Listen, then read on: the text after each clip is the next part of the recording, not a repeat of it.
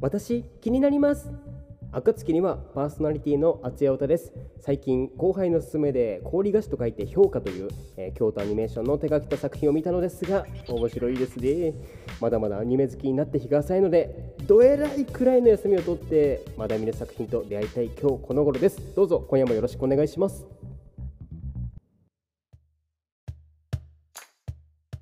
改めまして暁にはパーソナリティの厚谷太です。よろしくお願いします。はい、えー、先日ですねあの仕事終わりに帰りこう歩いていたらですねあの信号待ちをしているお達者に遭遇したんですよ。はい、まあ、今まではねあのそのアニメに対する興味も薄かったのでなんかお達者に遭遇してもわーすごいなーとかなんかいくらぐらいするんだろうなーみたいな感じでこうねただただ思っていたんですけれども先日遭遇したのってわーでったったったちょっと興奮あり余って先日遭遇したのがですねなんと5等分の花嫁の五木のお達者ということでもうテンションがぶち上がりました。はい。なんかこう信号待ちしててその横をこう歩いてたんですけれどもああお達者だみたいなこうちらっと見て。でこうお達者と五木みたいな。もうまるで知り合いに出会ったかのような感じで。こういつきいつきじゃんと思ったんですけれどもなんかこうどうなんですかね？そういう時って。あの運転手さん的にはなんかそのじろじろ見られるのを嫌と思っているのかそれともなんかこう興味関心を示してくれる人がいるとお君もいつき好きなの？みたいな感じに思うのか。ちょっと分からなかったのでなんかこうちょっとねじろじろ見るのも申し訳ないなって思ってこうすっごい内心見たいけれどもこうちらっと見ていつきだすげえみたいなわあ目があったらどうしようみたいな感じでなんかこうなんかね一人で勝手にこううろたえている間に、まあ、あの信号が青になってお達者は去っていったんですけれどもお達者っていうのもなんか失礼なのかな。なんかいつきかが去っていったんですけれどもなんかこうねそれこそ最初に言った通り、まあ、あのアニメに興味関心が薄かった頃は全然何とも思わなかったんですけれどもなんかもうすっごって思いましたね。はい、まあ、今後もしニノのねお他社とかにこう遭遇したらまたまたあのリコリス・ディコイルのお他社とかなんか作品全体のお他社とかにねこう遭遇したらもうバッちりじっくりもう運転手さんに僕も好きなんですっていう思いをねあの伝えていければなって思っております。はい、えー、そんなところで今回の暁りわはあなたの個性に栄唱これはちょっと新しくやってみようと思ったコーナーです、えー、続いてキャラブえー、マイトピック新潟規制物語の3本立てとなっております。それでは今夜もいろんなセンスを共感し合えた暁にはよろしくお願いします。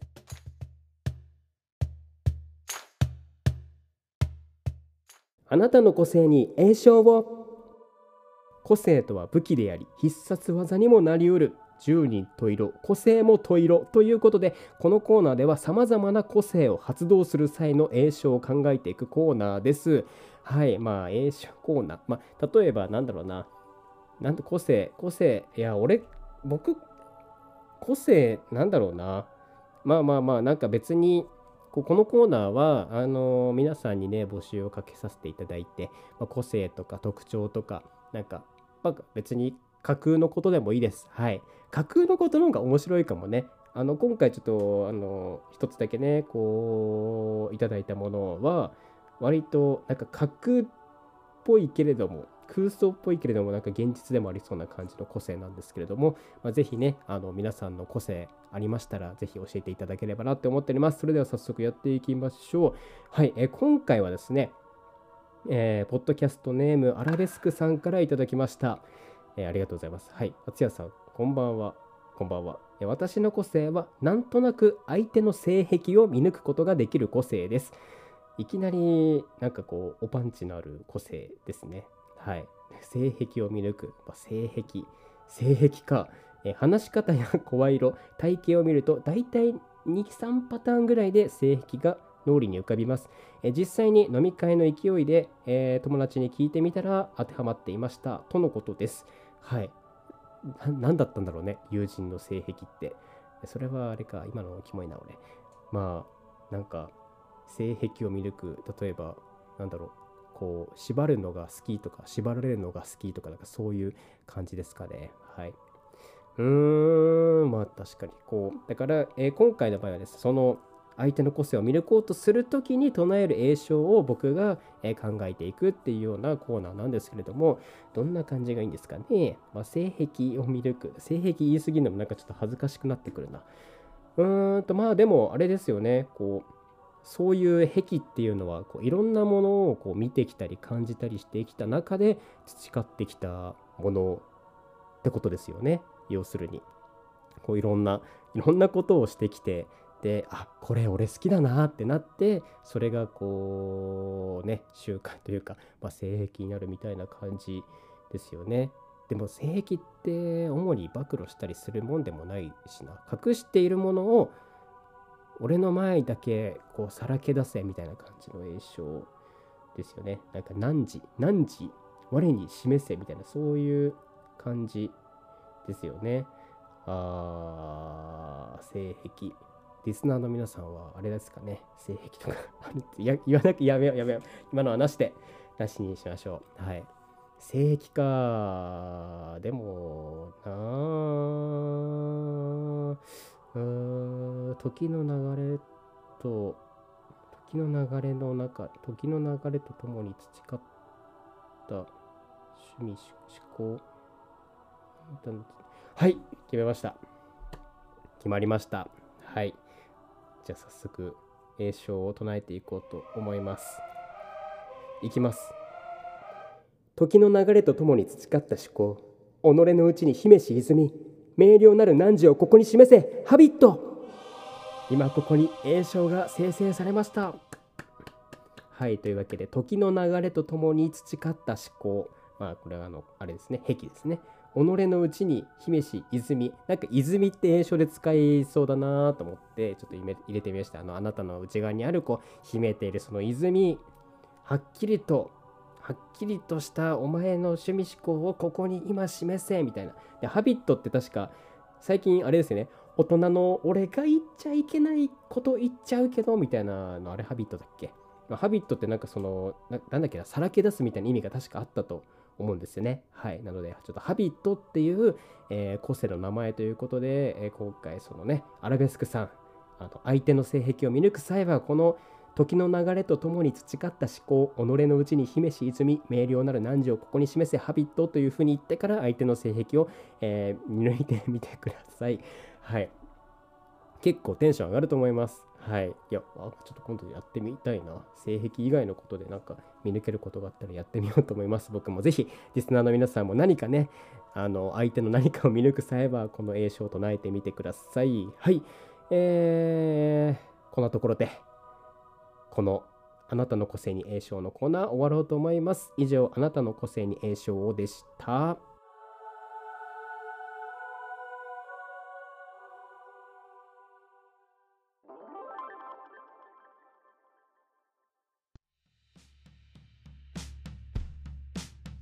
キャラクターラブ略してキャラブ物語には欠かせない存在キャラクターそんなキャラクターたちの能力を制限の能力じゃないね。魅力を制限時間の中でなるべく多く紹介していくコーナーです。はい。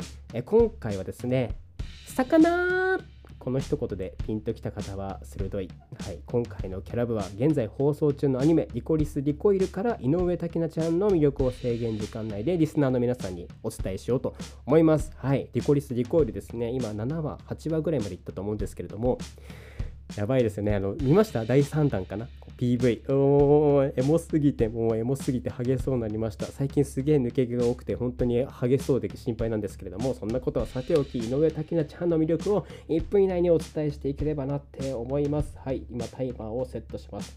1分ですね。はい。早速行ってみましょう。え、井上滝菜ちゃんの魅力、よーい、スタート。えー、まず、黒髪清楚。見た目は黒髪清楚でございます。はい。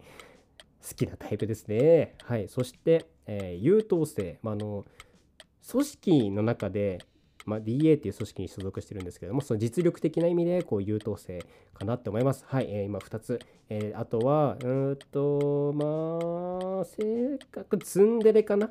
ツンが多めのツンデレかな？最近は割となんかこう仲間にね最初は心閉じてたんですけれどもこうだんだん仲間に心を開いてきて今はとてもなんかデレデレじゃないけどなんかすごいフレンドリーな感じになってとても多い、まあ、ツンデレかなって思いますはいツンデレ、えー、あとはそうですね、まあ、たまにその、まあ、心を開いたっていうところ時ところからこう無邪気なね表情今のねそのさっきの「魚!」っていうのも、まあ、とてもねめちゃくちゃ盛り上がったシーンでございますだからこうギャップギャップかな無邪気な表情を見せるようになったこれもまた4つ目ですねこれは最初から見てやると最初ツンツンしてるのにこんな表情するんだ井上武ちゃんっていうふうに思いまたいはい、というわけで1分経ってしまいました。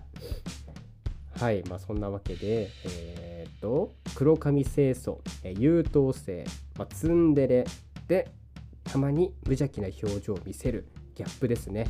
この4ついやー、これだけででもさ、なんかさ、黒髪清楚、優等生、ツンデレ、たまに無邪気な表情を見せるっていうだけで結構いろんなその作品のあのヒロインとかにこう当てはまるような要素じゃないですか。だから好きな方たくさんいらっしゃると思います。はい。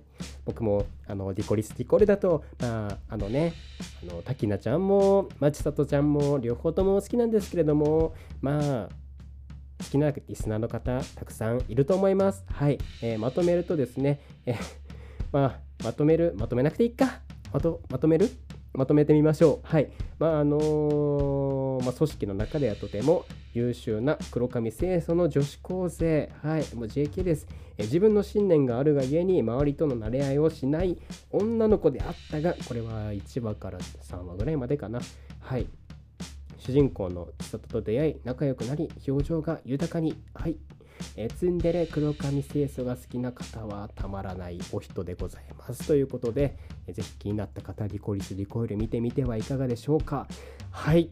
以上キャラ部のコーナーでした。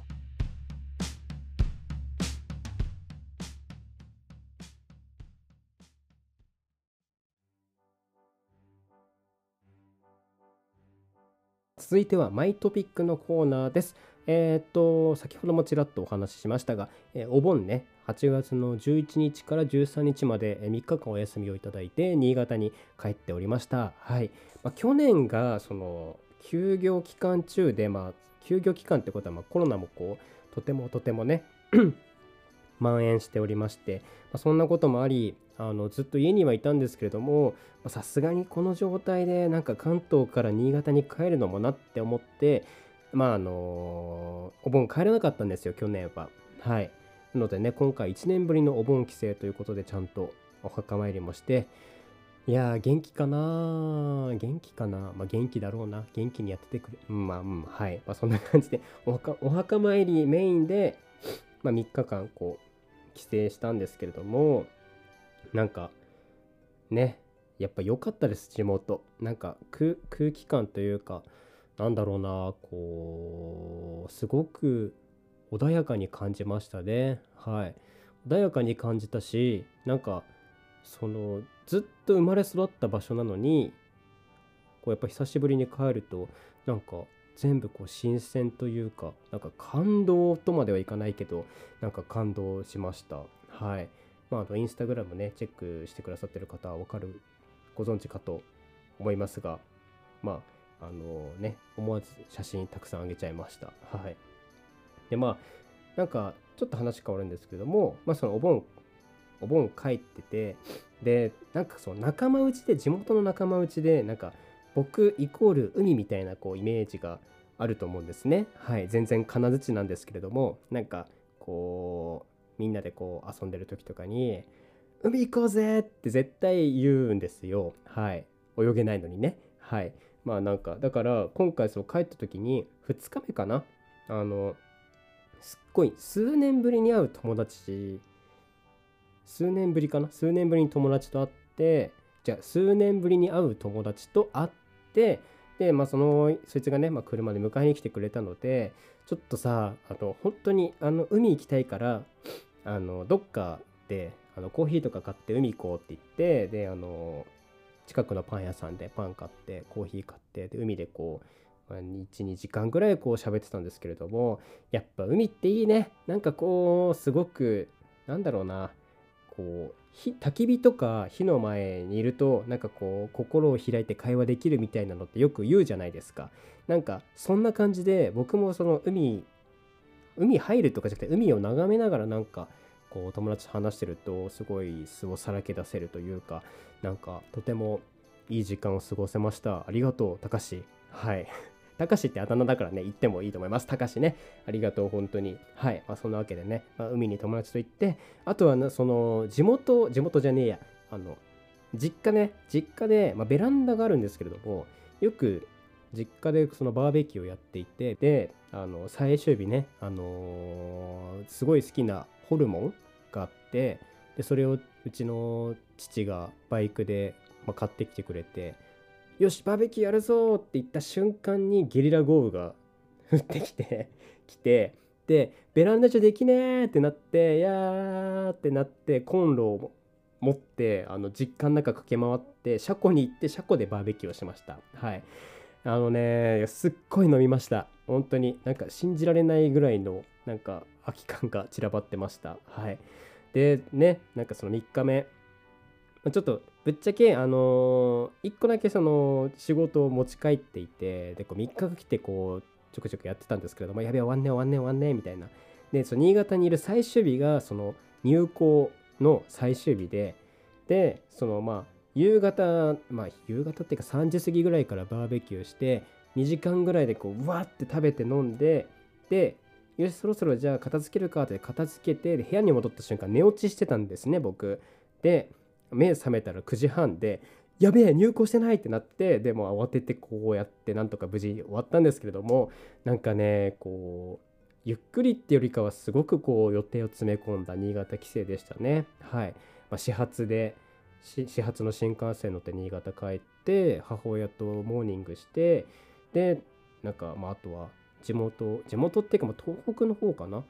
でこう何店舗かこう展開しているでっかい酒屋さんに兄弟で行ってそれもまた感慨深いね。なんか妹が二十歳になったからさなんか兄弟3人であの酒屋さんに行くっていうのはなかなかこう感慨深かったです。はい。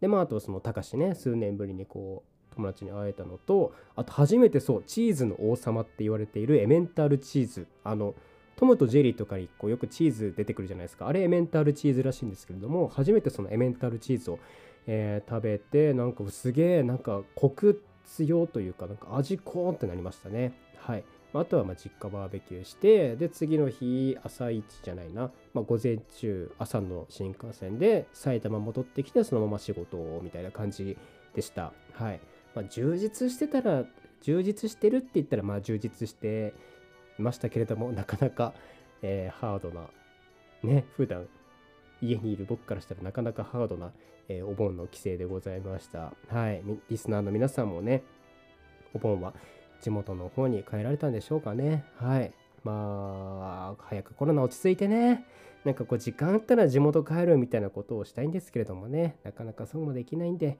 まああの機会チャンスがあったら大切にしていきたいですね。はい以上マイトピックのコーナーでした。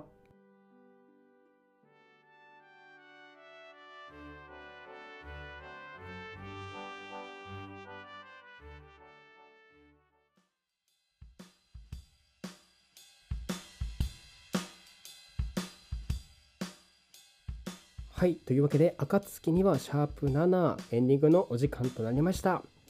えー2023年からあちゃちゃちゃちゃちゃちゃちゃうて。2023年3月17日から3月22日に、えー新潟で開催される第1回新潟国際アニメーション映画祭の、えー進捗はちょっと調べてみたんですけれどもまだありませんでした、まあ、なんかすごいねこうじらされてますね。はい、えーどういうふうにこうどんどんねあの展開していくというか形になっていくのか、え気になるところです。はい。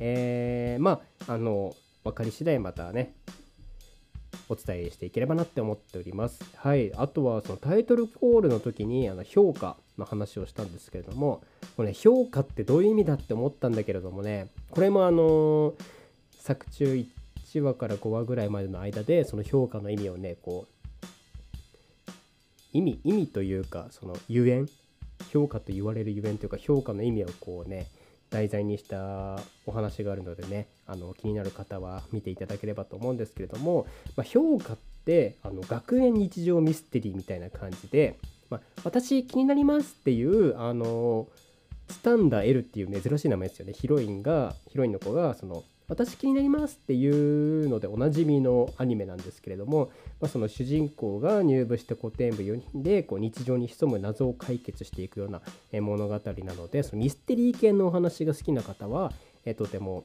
なんか面白いなって思うかもしれません。はい、あとまあ評価とあと最近箱詰めをね箱詰めっていうまあドラマにもなったんですけれども箱詰めというアニメを一気見してあのー、すごく笑いました。はい、あれ面白いですね。テンポも良くてコメディチックというかリスナーの皆さんはもう見ているんですかね。はい。まあ、箱詰めに関してはその交番のことをま箱っていうらしく、まあ、交番に勤務する女性警察官の日常を描いたえコメディ多めの作品ですね。はい。まあ、そのタッグものかな？あの新人女性警察官とあと元なんか敏腕デカの女性警察官の方がタッグを組んでみたいな感じですね。はい、結構ねそのなんか会話のやり取りとかなんかその状況シチュエーションとかなんかすごくこう面白かったです。笑いました、まあ、すごいテンポもいいんであのサクサク見れる作品だと思います。はい。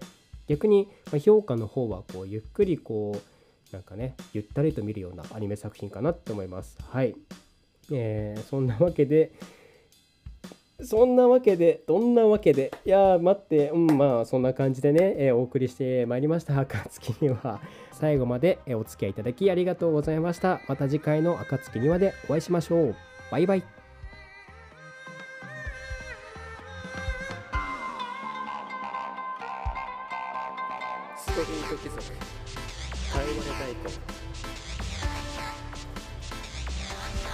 マダムちゃんとストリート貴族。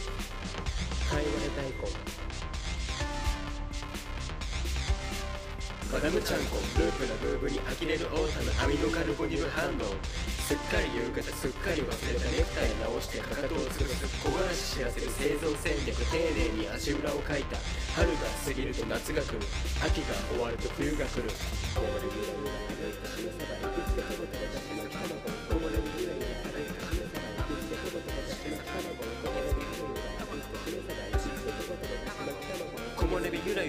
ったしめ鯖行きつけトマトのだし巻き卵生きがい感じるすき焼きそのもん相手の様子をノスタルジックに熱々たっぷり食い倒れどんどんで飲まれて有限感知美味しか正義であっぱれ日本この世面うつつに流れる有限渋い空気僕の草枕は哀愁わびさびいただきます生きがい感じるすき焼きそのもん相手の様子をノスタルジックに熱々たっぷり食い倒れどんどんで飲まれて有限感知美味しか正義であっぱれ日本この世面うつつに流れる有限渋い空気僕の草枕は哀愁わびさびいただきますますいただきます。よいしょ。